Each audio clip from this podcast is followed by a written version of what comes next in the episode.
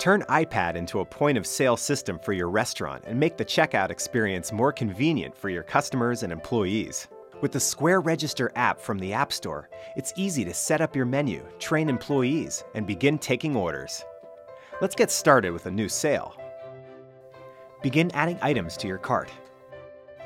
Colorful photos help you quickly navigate through your menu, and you can set up your register to take orders with custom options.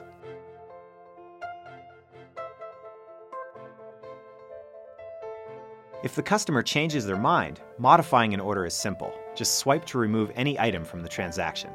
When the sale is ready to complete, you can accept a variety of payment types, like chip cards and Apple Pay. Have the customer hold their iPhone near the reader. They can even authorize the payment with a touch.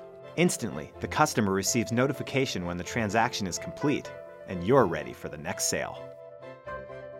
Discover more ways iPad can run your business with powerful apps from the App Store.